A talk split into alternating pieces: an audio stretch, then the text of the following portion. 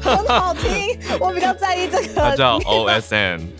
哦，好听好听，大家早安，欢迎大家来到今天的全球串联早安新闻。欢迎收听今天四月八号的早安新闻。一早小鹿就在问 rapper 的名字，可见我多听你，就是认真听你选放的音乐，很认真，很认真。而且刚好刚刚在开播前，我也贴了影片到我们社团啊。我们社团里面现在大家可以看得到一个小小的片段，很可爱。嗯，是嘻哈龙虎榜一个频道。在做街访，他们街访来到了台大，那就访了台大的学生，就说：“请问你现在在听什么歌呢？”大家期待的是一些可能嘻哈或流行音乐，结果这个很可爱的超多 超多。我看有人说什么哎，Ariana Grande，然后、嗯、然后那个主持人就问他说：“那听哪一首呢？”嗯、因为主持人他自己对音乐很了解，很了解，对，他叫。然后那个对方就、嗯、学生哦，就有一个霸气的眼神说。最新的那一首，然后呢，后置团队他就剪了 Ariana Grande，就是最新的那一首，我也不知道什么名字，然后就放上去。我觉得这些学生真的好活泼，好有趣。最新的那一首，对，那现在如果好，我为什么讲到这个呢？因为有学生接受访问，然后就说他现在在听的歌是 Podcast，就是全球串联早安新闻，非常的可爱。然后制作团队就把浩尔每天早上说：“您现在收听的是呃二月十一号的全球串联早安新闻 Podcast 版本，那个低沉的声音把它剪进去，我觉得好好听哦，非常棒的处理。”小鹿的意思就是下一次啊，如果再访问到的话，可以放小鹿的声音。没有关系，不用 不用不用，我以后全部都给你录前面那个开头，不用没关系。我想要去跟你早上放的那个 rapper，就是讲一下话，听听看他日常的，可可以可以。那那一天节目交给你。好，我们专题有人选 早餐。哎、欸，我我想到一件事跟你说，嗯，就是啊，大家不是有去听我们那个睡眠的专题吗？嗯，然后就是我们哎、欸、上上周五，哎上周五、哦，上周而已的的睡眠专题，嗯，浩尔是睡觉的时候会做梦，但是有的时候都是做好梦嘛，嗯嗯，或者是醒来就忘了。对对对，现在都忘了。嗯，那我是完全相反，就是我会非常的多梦，而且我的梦都会身临其境到我会半夜坐起来用我的手机去查周公解梦，就是我想要知道我为什么会梦到这么离谱的事情。嗯，可是我想跟你说的事情是，我最近啊。很莫名其妙点到一个 podcast 的频道，是帮你入睡之前带你呃冥想或放松，whatever 那个词是什么，反正就是会用一些词跟一些音乐的原理让你放松。我试了两三天，我竟然完全没有做梦，哎，两三天都如此，我一定要再继续试验久一点的时间。如果真的是我自己试过，觉得哦超厉害，我跟大家无仇推荐，非业配推荐。真的不错哎，如果是的，对对对，我觉得在一段时间，嗯，在一段时间，如果不真的不错的话，可以跟大家分享一下。嗯，好哎，那差不多也一千四百位朋友一起在房间里面了，一起，一起对，对大家最近比较安静，可以在聊天室聊聊天。好，那有一些朋友很可爱哦，就看着今天好天气，嗯、然后说礼拜五了要放假了。好，还是记得要把今天的班上完，好吗？好，然后呢，我们一起来整理一下今天的国际时事。好了，那也有跟台湾有关联的。好，我们就先从第一则开始讲起哦。我觉得，嗯，好，就是乌俄战争，俄国方的消息今天比较多，是俄国不管是自己对外的发言，或者是联合国的相关决议，呃，从几个小时前大家有在追嘛，又有新的进展，跟大家讲一下。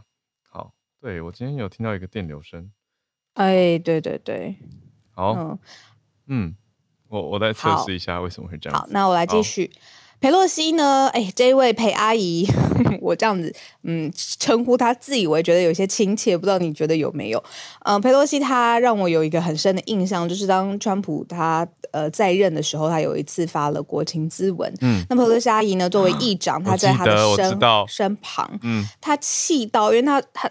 川普有很多非传统的发言嘛，嗯，然后可能呃，在于政党的立场上面，他呃，佩洛西也不是很认同嘛，嗯，那他身为一个议长，要必须在呃总统在侧，要在他身旁这样子。嗯、但是川普一讲完话，佩洛西阿姨直接把他的国情斯文讲稿撕掉，就是在那个大家的众目睽睽之下，很经典的场面。把川普的讲稿撕掉了。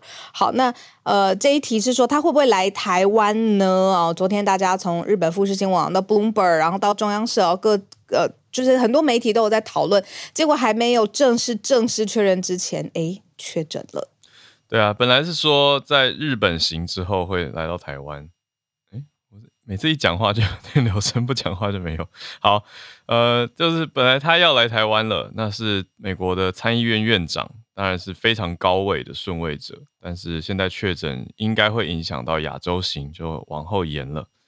那第三题则是也是美国的消息，美国也是在在国会终于通过了，呃，决议让新的大法官人选上任。是非裔的女性，是美国第一位非裔女性、黑人女性来担任大法官。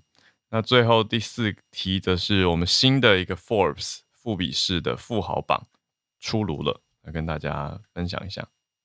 好，那我来接手。嗯，不是接手，我来先那个撑一下时间，我来救一下电流声。嗯，俄罗。斯呃战争这件事情开始讲起哦，我记得那天印象很深，二月二十四号当天战事爆发了，然后你看到现在不是说一个月哦，是超过一个月，现在快一个半月的时间。你想想看，两个人如果是在打架的状况，呃，对峙的状况，不要说出现任何肢体的冲突，对峙这个对心力都是一个耗损，更何况是两国呃在各方面。嗯的这个呃各方面，从军事啦，从外交的力量啦，哦，人民直接的死伤啦，那现在呢，克里姆林宫竟然正式的出来承认说，不是像是他们原先想象的那样，呃、嗯，因为俄国强大的强大的军事啊，你看人力上面的优势，但是其实这场战事拖这么久，对于俄罗斯自己本身的伤害，他们自己也承认是超过自己原先想象，然后蒙受了巨大的损失。那这件事情就是对于国际社会上面来解读，其实我觉得也很重要，因为你知道人对于一件事情的想法，它可以随着资讯的越来越堆叠，然后它产生了更多的呃支持或者是反对。那我很明显在乌俄战争这件事情上面看到，在战事刚刚开打的时候，国际社会可能还在有一点点呃。在评估情势，但是后来乌克兰他自己的呃捍卫的风格，或者是泽伦斯基他在镜头上面讲话的魅力，呃，或者是真的是这件入侵的行为真的抵触了呃国际现在的共识，国际社会是真的是慢慢一步一步的，不论是在呃制裁上，或者是在军事的力量资源上面都到位，慢慢的倾向支持乌克兰。那呃昨天欧洲不用说嘛，欧洲当然是首当其冲。那美国因为要抗衡。呃，中俄他当然也是加入了这个呃，挺乌克兰的这一方当中。那现在反而是克里姆林宫自己承认，那也可以看接下来国际社会会因为这个新的资讯有没有呃更加码的改变。对，我觉得蛮惊讶的是说，俄国这位是克里姆林宫的发言人，嗯、他已经正式对外说到惨重损失了，说在乌克兰受到重大损失。而且统计数据出来是有一千三百五十一名的俄军死亡，三千八百多人受伤。这些数字，它也等于是呃，这是由国俄国的国防部在三月底的时候公布的数字。那到现在应该是有增无减啊。所以这是我们看到，我觉得比较惊讶是，哎，克里姆林宫终于对外坦言了这样子的说法。那另外呢，呃，另外我们看到的情况是说，俄国在、嗯联合国的人权理事会有一个新状况，嗯，从、呃、几个小时前是人权理事会投票投出来说、嗯、，We want you out，就是直接要俄国退出人权理事会，这是非常罕见的，在过去只发生过一次的情况，那个时候是利比亚，当时是格达费，当然也是跟呃非人道的犯行有关，那这一次也是基于类似的理由，然后举举办了投票，那大家投出来的结果是。超同意票超过反对票的，嗯，所以说俄国就正式被用这个这个进程要踢出人权理事会，但是事情的发展非常嗯、呃、奇妙吧？应该说在这件投票之后呢，俄国自己提出说这不合理，我们要退出人权理事会。嗯、结果 我觉得乌克兰的回应实在太有趣了。乌克兰的驻联合国大使呢，他叫做。基斯利次雅啊，Christy Tsaya，他就说哪有人在被开除以后才递辞呈？所以我觉得他的回应是很真实，他的回应很真实啦，就嗯很有道理耶。对啊，就是已经人家开会，然后投完票说你被革职了，或者你失去资格了，嗯、然后俄国就说我我要我要 quit，对，就懂，非常奇妙的一个进展。对，但是以国际社会大家就看在眼里啦。那那个报道上来说，总之俄国就是要退出联合国的人权理事会。那也跟大家整理一下人权理事会在做什么。人权理事会的功能跟成员国在过往大概情况是怎么样的？这次很明显的赞成票，绝大多数都是赞成，九十三票赞成，只有二十四票反对。那当然也有一些国家有一点尴尬，就投了弃权票，五十八国。五十八票是弃权的。那理事会的功能其实是用来维护会员国之间，呃，促进保护全球人权跟处理侵犯人权的现象，而且提出建议。所以当然非常鲜明的是，在这一次的乌俄战争之间，它应有的任务跟角色很明显。那这个是现在呃乌俄战事持续当中，那国际社会还有包括今天克里姆林宫。呃，承认的呃一些资讯整理给大家。好，我们接下来继续来看第二则，跟大家一起分享的，是美国众议院的议长。呃，裴洛西他之前有确认说他会率团到亚洲嘛？那当然，呃，他会先跟呃日本首相安田文雄来会晤。那呃，日本富士网昨天有一个最新的独家哦，就是说他调整行程之后，就是在这个日本的会晤之后会访问台湾。但是没想到这个震撼弹其实蛮大的，因为昨天我已经看到了中国这个呃。走的是比较这种狼性的这个外交官，战狼的这个外交官，呃，已经发言了，就是说啊，这要停止美方跟台湾的高层官员交流，因为这个层级真的是非常非常高了嘛。你可以想象，他已经是众议院的议长了，那他来到台湾，呃，见总统，我看到昨天说见总统，然后见呃行政院长，哇，那这个意涵，但是。你知道计划呢，永远赶不上变化，因为今天呃已经确认了，就是呃这个是佩洛西的发言人他自己出来呃承承认啊，而且也表示就是说佩洛西他确诊了 COVID，那这个现在是等于说华府当中里头呃非常非常重要的核心高层啊、又多了一位染疫的这个病例，那。同时，华府市长呢，他的筛检的结果也是阳性。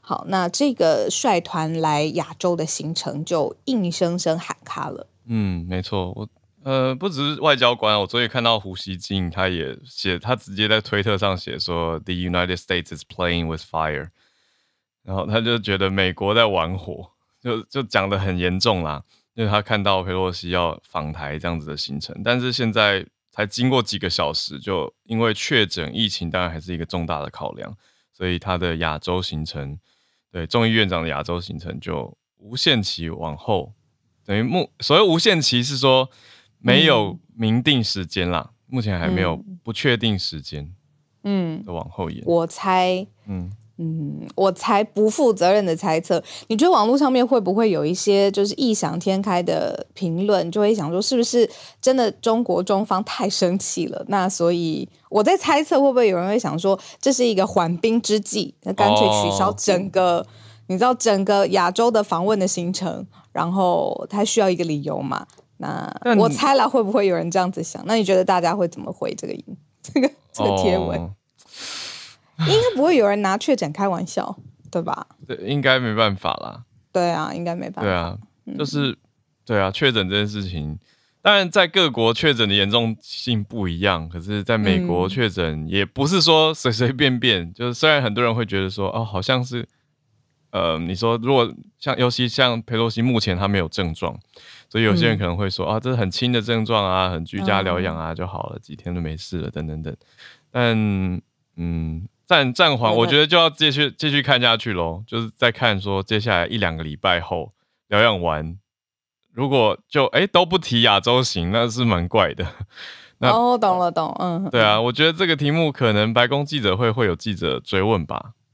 再过一段时间之后，如果都没有人问，难道大家就假装这件事都没有发生吗？真是太奇妙。你会觉得新闻变化真的是？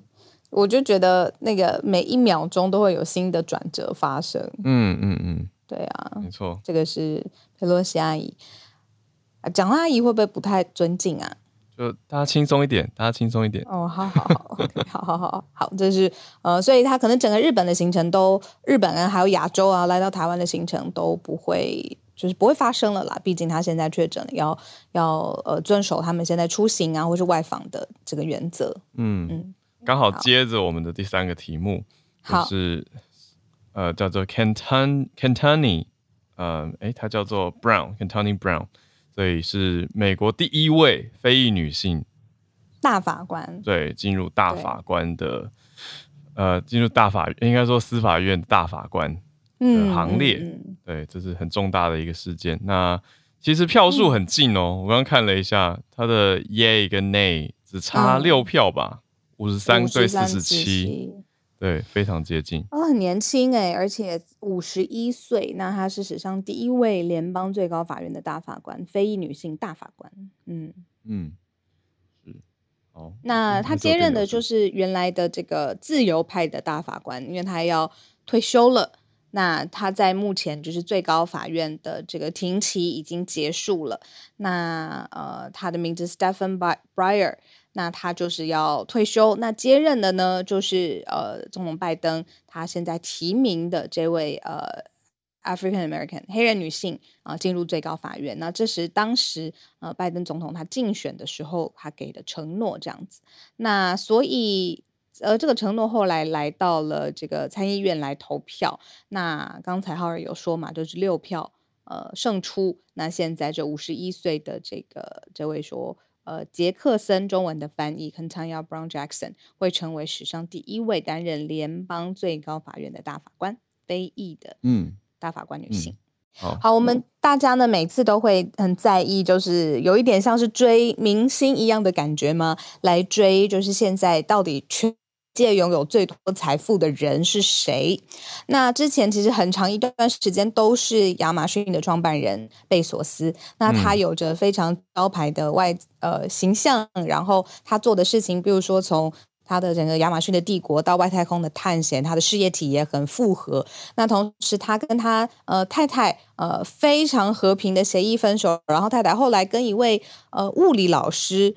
老师在一起，我不太确定他叫的是物理还是化学老师在一起，就是各自都有第二第二个新任的伙伴啦，不是说第二个就是新任的人生伙伴，这一切的过程也非常的平和。嗯、那很长一段时间，就是大家嗯、呃、在伊贝索斯是他从一个呃从星巴克创业的小。小伙子，好年轻的小伙子，然后到掌握这种世界大帝国啊，商业大帝国的时候，他的个性啊有没有转换？那很长一段时间，这个都是商业世界里面会讨论的，就是因为他有着这个世界首富的称号。嗯，但是现在这件事情出现了改变喽，新的首富换人当了，那这个换人做的这个人。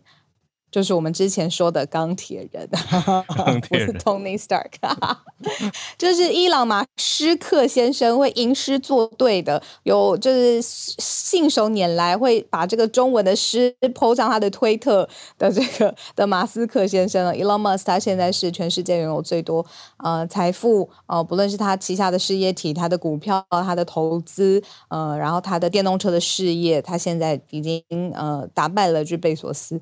呃，成为现在世界上面的新首富。好，不好意思，我要跟大家说明一下，我今天的状态比较比较 忙乱一点点，因为刚刚大家看不到的是猫咪今天来来桌来桌上 K 修，然后桌上很多东西现在都歪掉了，所以我我在想电流声跟这个有没有关系？因为现在戴蓝牙耳机的人听说很明显，那我还我这边还没有办法调调，我不知道到底是什么细节的调整，我再试试看。好，我觉得可能是有一些电线放太近，他们会有一个干扰的状态，要不好意思。然后，所以我现在手边也没办法赶快找到那个富豪榜，这边想补充更多资讯的。我来，好，那这个新的这个富豪榜呢，很特别哦，因为呢，呃，我们之前有说，就是呃，二零二二全球富豪榜出炉是福布斯的这个最新的 Forbes 的最新的呃数据，那他旗下贝索斯呃贝索斯登顶了世界首富换人当，那这个就是 Forbes，它每一年它都会出这样子的一个嗯呃 index，它不仅有这个最厉害的呃世界首富，它也有就是前几名的这个富豪榜，上面呢它会介绍这个富豪榜它所在的企业啊，然后创办人的年纪呀、啊，然后它呃是位在哪一个国家，那这个就是 Millionaires 呃 Index。呃、uh，Billionaires Index 这个其实也是大家有的时候会在想说，哎，到底是怎么？记者要怎么挖出来他真的实际拥有的净资产？嗯，这件事情很不容易吧？因为你要大资产，有的时候你要避税，有的时候你要分摊风险，你会有很多财务上面的操作，可能有各种的子公司，有可能各种的呃呃，还有很多公司交叉持股，你也是不知道它里面到底，如果它不揭露的话，不知道它真实的状况。但 Forbes 他们就是有一群非常资深，而且是每一年他专心处理这种富豪榜的这种调查的记者。那呃，这个名单其实大家也很在意嘛。比如说，那亚洲最最厉害的人是谁？很多很长的一段时间都是呃李嘉诚在香港。那呃，以台湾来说，哦、呃，会不会针对国家来发布富豪呢？之前我们有说，这个首富很长一段时间以台湾来说就是郭台铭、郭董嘛。嗯。对啊，那现在以世界范围来说，就是 Elon Musk。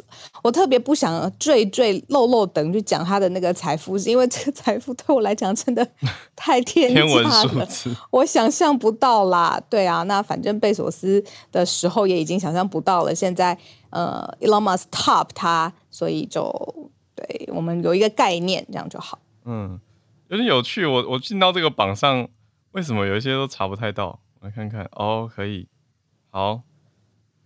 看一下哦，因为这个呃，Forbes 它这种英文的呈现嘛，所以我现在随意点到了 China，反而前面很多名字就一下一下看到就想说，嗯，这个名字是谁？是拼音。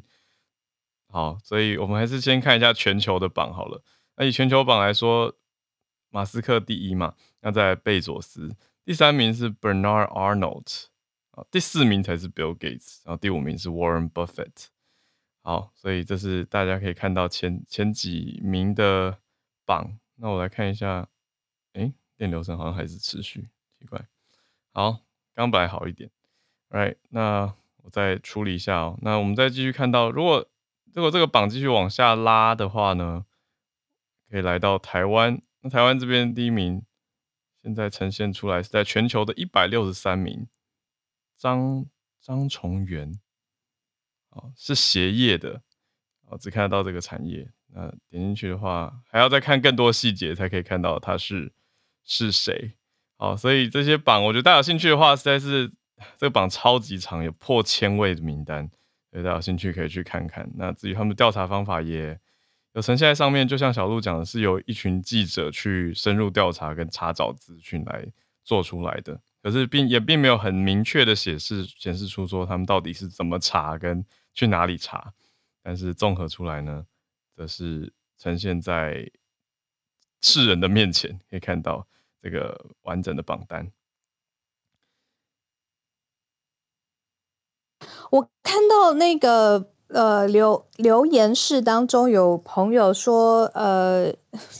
Bezos，他当然经营的是 Amazon 啦。我刚才说的是，他会有 Amazon 这个创意的 idea，是他在一次星巴克上网的时候。这个是呢，我最近。在呃，我最近在呃 Apple TV 上面有一个串流故事，讲的是 WeWork 他们这一对 couple 这个暴涨狂跌，就是登登上权力核心的创业故事。然后，但是最后因为财务上面的呃各种的状况，然后我还还在继续看嘛，他发展。那他当初有说，就是这个 idea，因为都在西雅图嘛，嗯，然后他自己呃贝索斯年轻的时候已经有非常丰富的资历了，事业上面的资历很强。那所以他在 browsing 新的 idea 的时候，他想到了这个呃呃大的世纪帝国，我不是说他经营的是星巴克，这个尝试我们有的，谢谢谢谢。对，哦，对啊，都在西雅图，就是亚马逊的大本营，的确也是西雅图。我那时候去西雅图玩的时候，有去 Amazon Go，就是无人商店走一遭，呃，里面充满了摄影机，就是满满的摄影机，用这个监测的方式来达到完全进出不用过结账柜台，钱就扣好了，就。全部的物件都算好了的的状态，那只是想小小的勾起回忆了。那当然，星巴克的 创始店也是在那边，就小小的在港边，那很多人都排队进去。没错，好，所以谢谢大家。我我好奇怪，我一讲话就有电流声，我是到底这个麦克风怎么了？我们从这边就可以知道呢，浩尔对于那个事事业啊、做事情啊，有一个完美的要求，我觉得要求很高。因为我自己是我这边看我。我听起来觉得还可以，那浩尔就会以浩尔的个性，他会很在意。比如说，如果有人是通勤，然后透过蓝牙耳机听的话，会很不舒服。然后，所以我可以感觉到浩尔一直在做调整。对，那因为今天接下来我马上有一个录影的行程，所以呃，大家可能要多多帮忙担待一下，因为。浩尔也不用太担心了，我觉得大家上来如果多多串联的话，那可能也把麦克风跟时间交给大家这样子，谢谢你们。嗯，然后呃，接下来呃，就两天休假的时间嘛，那浩尔跟我会 这边好，我们两天应该会来密集的讨论。我觉得大家我也收到了讯息，就是他。很好奇，说，哎，二零二二年我们开播的时候，然后到最近，我们又提醒说，节目会迎来新一个阶段，它可能会有不同的改版，会有新的想法跟功能。我觉得我们很快呢就会，呃，接下来跟大家推出了，那就请大家再多等等我们一点时间，我们周末的时候再把它讨论得更细致详尽一点，然后完整的跟大家一起分享报告。好，也谢谢听友在 Joey 在聊天室有帮大家补充了一些中文讯息整理，我觉得这样蛮清楚的。谢谢小鹿，那小鹿就放心去忙吧。我们这边 来开始进到全球串联时间了。好好的，聊天室说你是自带电流的男子，真的很会讲话。但我希望 在主持节目的时候，电流可以不要跑到麦克风里。自带电流男子，我说难道这叫做声音有磁性的新定义吗？就讲话的时候有点 留神，真的是好了。我先哎、欸，谢谢有几位朋友已经举手了，来听听他们所关注的题目分享。谢谢小鹿。好，我放着听，我放着听。好，来分别邀请几位上来。今天邀请了叶老师，还有 Lara 跟 Bobby，还有 Arthur。好，那也欢迎。朋友持续，我觉得今天时间应该还够，所以可以可以再来个一两个题目。如果大家有所关注的话，可以来分享一下。我们就先从叶老师开始连线。老师要讲的是真菌吗？对对对，他会找小鹿找。呃，今天看到一个非常有趣的研究，它是研究就是四种真菌，包含金针菇，就是他们在它的这个菌丝上面插入电极。结果发现说呢，这些真菌他们会透过电流来彼此交谈。啊，对，就是他们就是说，因为这个当然就是说谈什么，其实科学家并不清楚，但是他们就是分析这些电流，发现说呢，不同的真菌之间用的语言是不一样的，然后它的就是它的那个就是电流交换的。频率也因为不同的真菌有有所不同，那他们认为说这些那个交换的资讯可能是包括说像那个就是附近的，对不起，附近的养分状况啦等等啦这些，哎，那当然就是说这只是一个就是怎么讲，这是第一份，这是第一份这方面的研究，就是发现说因为那个过去。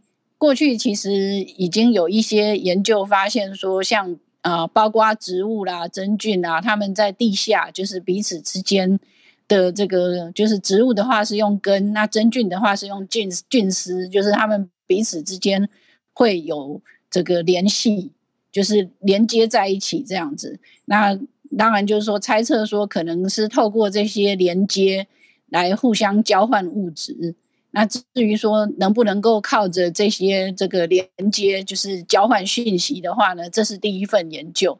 那未来的话，大概还需要更多的研究来证实说这些就是他们是不是真的 会交换讯息，或者说用我们的说法，就是他们会交谈、会说话这样子。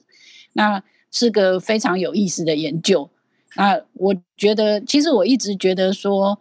这些就是呃植物界的，就是包括像真菌啊，植物还有我们那个呃怎么讲？就是说，一般印象中的植物应该还是那个，应该还是会存在着一些互相联络的机制。嗯，那我们过去认为他们不会，可能只是因为我们没有找对方法去看。哎，嗯，那个最近这些年，其实越来越多这一类的研究，就是发现说，像比方说前几年曾经有个研究，就是发现说呢，那个含羞草会把。会那个，就是说，当你一直去弄含羞草的时候呢，嗯、到最后，它就会那个重复的用一个动作去弄含羞草的话呢，它就会把那个动作当做是背景的噪音，不理它。然后，对，然后当你换一个动作的时候呢，它就会马上做出反应，所以显示说它并不是疲劳，嗯，而是知道说，诶，这个重复的动作呢是。这个是背景噪音，不要对，是跟那个干扰，不要理它这样子。所以我觉得我们只是没有找对方法去研究这些生物，并不代表说他们就没有这样子。哦、对，哦、那这是很有意思的研究，所以想跟大家分享一下。嗯，真菌会讲电话 的概念，对会用电，对，有点。就是可以用一个解读是说他们会用电流来彼此沟通，另外一个角度就是他们有在沟通，只是说电流是一个研究跟呈现的方式，是不是可以这样说？对对对，嗯，对。好，谢谢老师。哇，谢谢谢谢，好多了解。好，那我们再连线到 Lara，人在香港是吗？嗯，对啊，对啊。好，早安，小鹿，早安，啊，好。我今天想分享的是一则关于动物的新闻。然后我记得好像昨天还是前天，其实有提过，就是上海那边会有防护人员在呃把人带走之后，就把那个他们的宠物，嗯，可能就虐待他们啊，或者是销毁之类的。嗯，然后其实之前呃十二月。呃，前一年十二月的时候，就是发生了一件事件，就是铜锣湾呃有一间叫 Little Boss 的宠物店，就有他的员工确诊了，嗯、然后就怀疑，当时就怀疑是里面的呃仓鼠可能把那个病毒会把就把病毒传给其他人。嗯、当时有这个消息，但是嗯嗯对，但是其实呃我们现在看到的。宠物传给人的比例其实是很少很少很少的。然后当时呃那件事件发生之后，政府就是有下达一个灭鼠令，然后让呃其他的市民都交出自己的仓鼠那个宠物这样。呃，其实那时候就真的有人是有把那个仓鼠交出来，可是验到的阳性比例也是非常非常非常少，然后也很难去证实说，就是那可能一两宗的阳性比例，就是呃那些会传给人的呃仓鼠这样子。嗯，然后呃最最近呢。这个政府呢，就在将那个条例就修订了，因为之前灭鼠令的时候，其实就有一条条令，就是说，如果卫生主任有理由相信，呃，任何物品，我觉得这里有一点耐人寻味的是，他是说任何物品，物品包括动物，嗯，受指明的传染病感染的话，或者可能承受呃指明传染病感染，呃。那个卫生主任就可以命令就该物品执行任何疾病控制措施，或者是把那个物品销毁。嗯、呃，然后，然后就是妨碍或者协助他人妨碍卫生主任行使权利或者执行这个职能的话，就是犯罪。然后定罪的话，就可以罚款五千元，呃，及监禁两个月。然后最近的修订呢，就是把这个呃。惩罚变得更重了一点，就明确，呃，就修订说，呃，如果有人那个拥有人不按那个卫生主任的指示交出那个物品的话，就会把不遵从有关指令的人定名，呃，定罪，然后就被罚款一万元及监禁六个月。嗯，嗯哇，所以是加重了。对啊，对啊。嗯，好。谢谢 Lara 带来这个消息，我听了蛮蛮无奈的，就会觉得说怎么会更加加重呢？对，所以就 对于清零的的目标好像更加严峻了，而且还加重了。而且我觉得这个就是很多可以牵涉到动物权的讨论啦，就是你说动物宠物它到底你把它归在动物权、动物动保福利，还是把它归类成物品，就是雇主的所属物呢？那物呃，饲主的确也有管理的职责，没有错。可是，难道可以这样决定他们的生命去留吗？我想这大家是很多的争议。谢谢 Lara。嗯嗯，对啊，我啊、呃，最后补充一点，就是我觉得，嗯、呃，基于现在其实香港市民就是很多都是对政府处于一个不信任的状态嘛，然后他这个条例就是定的有一点那个范围，我觉得有一点大，嗯，就是因为。不只是动物嘛，他是说任何的物品，就是只要他觉得哎，这个有可能会夹带怎样嘛？对，就要交出 来。就是如果他有不想要出现在这个世界上的物品，就香香港的物品，是不是就可以随便的去毁坏，或者是就是把它销毁呢？嗯，就是我觉得是比较耐人寻味的地方，因为担心这个执法的标准被滥用吧。对对，谢谢 Lara。好。我们继续连线，来到芭比，给大家一个看起来很有意思的主题——古老甜点。早安，早安哦！这个是介绍土耳其，就是伊斯兰的传统甜点，它叫做 Ashur。Ashur 是呃阿拉伯语，它意思是数字的十，它代表的是伊斯兰历的第一个月的第十天。然后，因为这一天，它在伊斯兰信仰当中就很有很重要的意义啊，因为传说是在。诺亚方舟，它在洪水当中幸存的时候，停泊在那个亚拉拉特山上的时候，诺亚一家就是制作这个 Ashur 来庆祝，所以当地人也会叫做 Noya Pudding。然后，呃，可是但是这个东西既然在逃难的状态下产出的菜色，就是可想而知，它使用的食材不会太丰富奢华。嗯，那他们就是用方舟上面剩余的十几种不同的谷物啊、坚果、水果搅拌成泥泥，然后。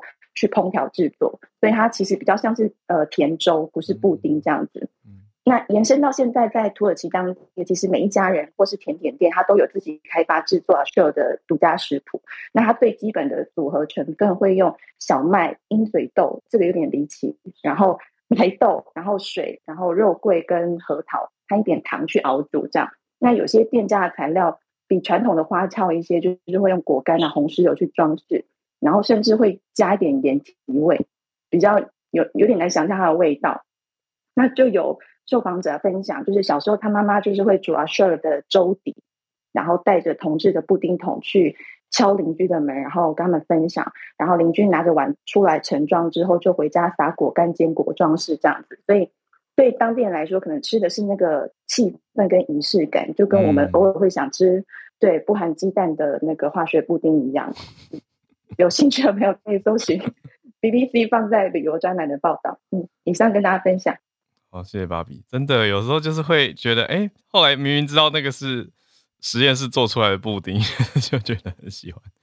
好，看到芭比放的这个图片啊，真的长得很古典呢，很有意思的一个老甜点——诺亚布丁，有趣。Ashur，谢谢。好，那我们再连线到美国科罗拉多的 Arthur，今天看到哦。有，我看到你有分享在社团这一则消息。二是早安，嗨，哈尔早，大家早。啊，今天跟大家分享一个消息，就是有关于比特币的消息。那啊，基本上这是主角是 Peter Thiel，那他是 Co-founder of the PayPal，Yeah，就是 PayPal 的共同创办人。那基本上他在今天在迈阿密有一项呃比特币的 conference，那基本上他是做做一个里面的主要的 presenter，他就。基本上攻击了 Warren Buffett，认为 Warren Buffett 是比特币的第一号头号敌人，因为 Buffett 是鼓吹是他是反对投资比特币的。嗯，那 Peter Thiel 就把苗头对准了他，还有包括像那个 JP Morgan 的执行长那个 Jamie Dimon 跟那个 BlackRock 的执行长那个 Larry Fink，就觉得这些他就把这些规划成一些比较老派的，嗯。金融家，嗯，他认为这些金融老派的金融家呢，对这个对这个金融环境形成了一个叫 gerontocracy，有点像那种老派政治，就把这些人把持了现在的金融系统。那他们这些，他觉得他们这些人就很怕，因为他们现在在这个传统的金融上是有一定的领先的地位，跟一定的呃把持住一定的呃 position，所以他觉得。这些人就是反，所以之所以反对 Bitcoin，是因为这些 Bitcoin 会给一些新来年轻的人，然后有更多的金融创新，呃，最后会摧毁传统金融，的这些现在在把持这些传统金融的人会失去他们的权利，嗯、所以他觉得这是两个世代之间的一个一个对抗。那他就他就觉得说，我们就是一般支持年就年轻人跟支持创新的人，应该要积极的投入比特币的跟区块链的发展，然后让这些金融新的金融体系、新的金融体系系统，然后能够蓬勃发展以后，能让他能够真的能够进入到社呃社会跟一般的生活中，把这个把它蓬勃发展以后，能够消弭这些呃独特权或者是。这些独有、独占这些权利的人呢，能够把这些金融体系的那个这种独占，能够把它分散，让大家能够更能享受到这种，嗯，真的比较容易让大家能够财富能够均化、均等的这种情况。嗯、那他就觉得应该是要这样做，所以他支非常支持比特币这样。嗯、那他就觉得像这些人反对比特币的人，他就觉得他们是一种。是在上位者不愿意把释权力释放出来的故，然后故意造成了很多障碍这样子，所以我觉得我不晓得对我来讲啊，嗯、对我来讲，我是觉得我比较偏比较偏向老派的这一帮，我就觉得比特币这个东西相对来比较虚无缥缈，嗯，那但是我觉得很多的比较年轻的一代人，可能真的就比较觉得为什么要让这些。既有的人把持这些金融体系，如果有新的东西、新的创新、disruption 的创新，我们可以参与参与一部分的话，可能也应该会对对我们未来的对年轻人未来的前途会更好吧。所以我，我对我来讲，我是觉得这个东西比较虚无虚无缥缈。但我不晓得，呃，大家的意见怎么样？浩可能是比较支持比特币的吧？是是？我也不会特别支持。我觉得这就是一个。工具啊，那大家主观选择有自己的理财判断吧，对不对？所以我在想，Arthur 带这个消息有趣，因为我在想，Peter Thiel 他到底是故意这样子讲，你知道，语不惊人死不休，让大家去增加对于比特币的讨论呢，跟关注呢，还是说他真心的认为 Warren Buffett 的罪有这么重？因为他用了 Criminal Number One，这个就是全民公敌，诶，头号公敌。的意思就是把他们怪罪成这样子。那我想说，嗯，那老一辈难道就不能有自己的理财选择跟价值判断吗？我会觉得说，嗯，蛮有趣的，就不知道他是故意在炒作这个题目，还是他真心这样想啦。谢谢 Arthur 带来这个题目，好，谢谢。嗯，好，那我们再继续连线到戏谷的 James，James James, 早安，好，早安啊，听众朋友大家早，没错。啊，今天想给大家带来一个比较轻松一点的新闻吧，就是啊，今天读了一个新闻啊，有一家公司叫做 Oxipit，然后他在上周呢，他们出推出一个产品，是用 AI 的一个模式，然后来自动的读这个胸部的这个 X 光片，然后来分析说有没有一些问题，一些可能并发的情况，然后用这样子自动的方式，然后来诊断，对，然后这个在业界算是。第一个在 EU 被这被达到这个 CE 的认认证，这样子就是说，呃，安全上可以可以运行。对，这是一个非常非常大的一步，因为，嗯，对，因为在历史上或者在业界里面，呃，还没有这样子的一个，至少在 X 光片那上面没有这样子一个例子，因为，呃，可能一方面是医疗，呃，这些 data 有些东西，呃，虽然你想说 AI 这种 machine learning 的东西。可能可以很容易的套路这种大数据的一种环境，像是医疗啊，然后做一个很好的嗯 impactful 的一个决定，就可能像是 health 或是 diagnostic 的这种呃呃侦侦测的一种决定。那、嗯啊、可是，在事事实就是在真正执行的时候，这些医疗资料通常都是啊、呃、有些不是很稳定，或是侦测的呃或是标记的不正确，然后造成这些 AI 的结果可能没有像说。在这个 theoretically，在呃呃，在理论上、呃，他们觉得的这么好，对对对，所以说呃，就是在目前为止，没有很多这样的产品。虽然说大家都有这样子的幻想，对，然后他们这个是第一例，然后呃，可以让我想到的就是呃，去年的时候，呃，Google Health 啊、呃，就是 Google 它下面一个 division 嘛，啊、呃，是二零一八年成立的，然后里面有一些很厉害的人，像是。Jeff Dean 就是这个 Google 很厉害的大佬，然后他非常有名，是在软体界里面。还有 David Fein 啊 Feinberg 啊，是 UCLA 的一个啊，他们医院的以前是医院的头头对，然后他那时候创造了二零一八年创造一个 Google Health，也是专门用 AI 来解决一些医疗上的一些呃问题，还有一些呃侦侦侦测的方式。对，然后可是他们在二零二一年的时候解散了。然后在嗯矽谷的耳语呢，就是说可能是一方面是呃资料不好用，或是不好呃去呃侦测用 AI 的方式来做啊，一方面也可能是呃在嗯像是呃个人的。呃，就是呃，直直一点来说啦，就是在医疗界和软体界，其实他们的那个 ego，呃，就是那种嗯，自我感觉比较良好一些啦。嗯嗯，对对对，没有错。对，可能会有一些呃互相呃对打的这种这种呃方式出现。对，然后所以说最后面没有到一个很好的结果。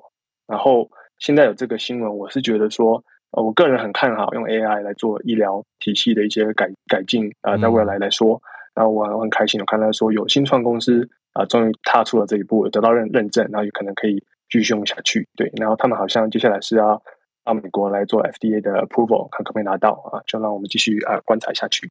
嗯，好，同意 James 讲的，我觉得 AI 会是很好的辅助工具啦，辅助系统，在很多领域其实都是。就呃，可是过程当中，当然你说对于 professional 他的在职训练跟很多的制度。当然会会是蛮痛苦的一个调整，就是融入新的系统或者新的应用以后，很多东西会因此而改变。但我觉得这就是过程当中的那个成长阵痛吧。好，谢谢 James。嗯，补充一小句，嗯、因为有一方面也是因为说这种软体可能会取代医生的一些功能，对，可医生可能就不太愿意去配合这样子。嗯、一方面，对，对啊，很多领域都是、啊、到，到头来最后面，嗯，嗯对对对。嗯对啊，对啊，我我同意你讲的，就是到头最后它会是一个辅助或者是并进的方式。好，那、呃、再来连线到日本东京的翠翠，翠翠早安。哦，早上，小哥早安。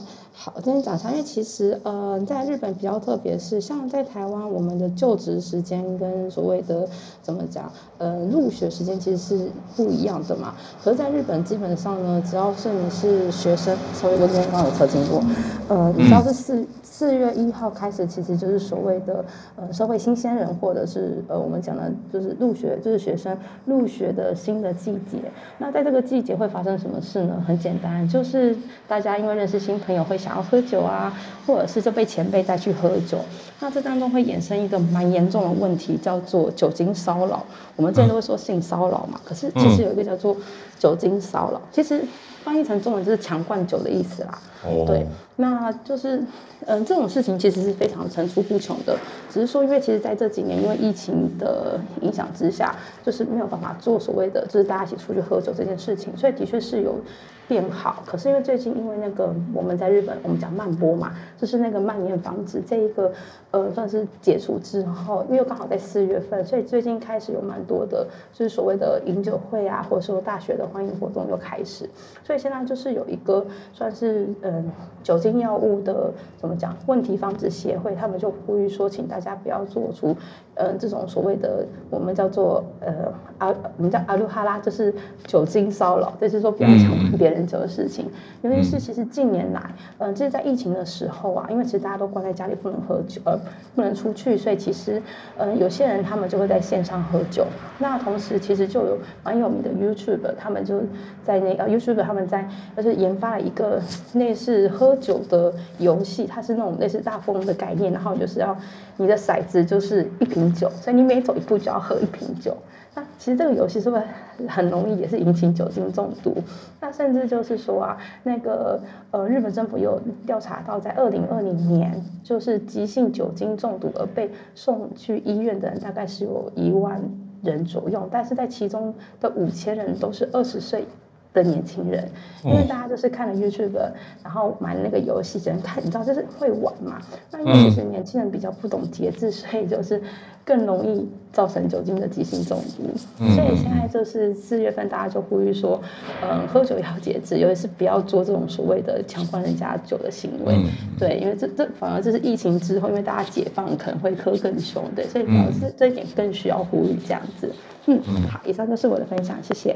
哇，谢谢翠翠。有有，我听过这个各种的哈拉，就是 harassment 在日文被简称成哈拉，那就是什么什么职场的呀，或什么。那我今天新学到这个是 alcohol。哈拉就是 alcohol harassment，就是强灌酒。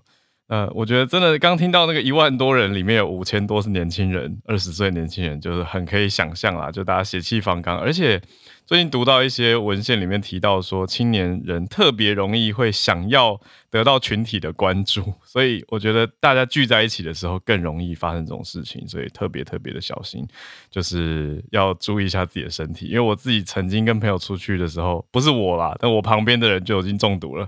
然后就当当天就送医院，我觉得真的很恐怖，所以大家还是要注意一下。好，谢谢翠翠。好，新学到一个词汇。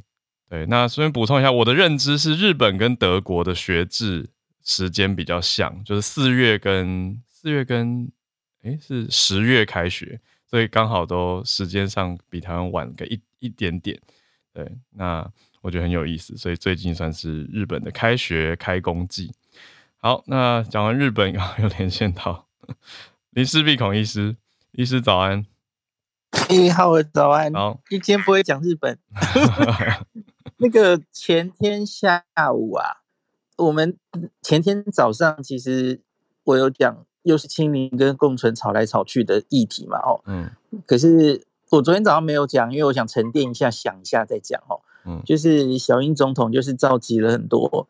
重要人士嘛，哦，还有包括县市首长，嗯、然后，呃，我觉得他算是定调了我们接下来防疫的政策，所以我觉得那个、嗯、那个脸书发文很重要。嗯、我我很多人在酸说他在什么又又发明新名词啊，然后回避所有的答案啊，根本不具体啊。我昨天晚上花了一个小时讲了一整集，嗯、早上刚刚上传哦。嗯我觉得他的这个定调对我来说是清楚的，嗯嗯嗯，讲的比较清楚了哦。嗯，那重症清零有效管控轻症，对，而现在呢，比较重要的两个字目标叫做减灾啊，嗯，那已经没有办法做到全面清零了哦，嗯，那就是说重点不是画在重症清零的清零那两个字上，是画在对，嗯，减灾。就。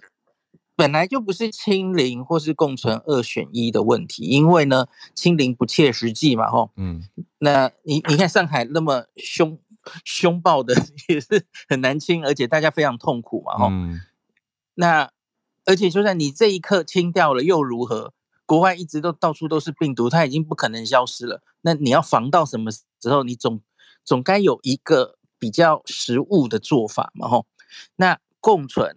共存需要渐进的达成，大概大家都是共存，只有什么方式达到那个共存，怎么样共存的问题，而不是两边选一个的问题。就我觉得很清楚啊。然后昨天阿忠在记者会其实讲得更清楚啦，他就说现在清零已经不可能，未来必然一步步走向共存，这样还不够清楚吗？不用再吵了，现在不是在吵清零和共存二选一的问题吗？吼。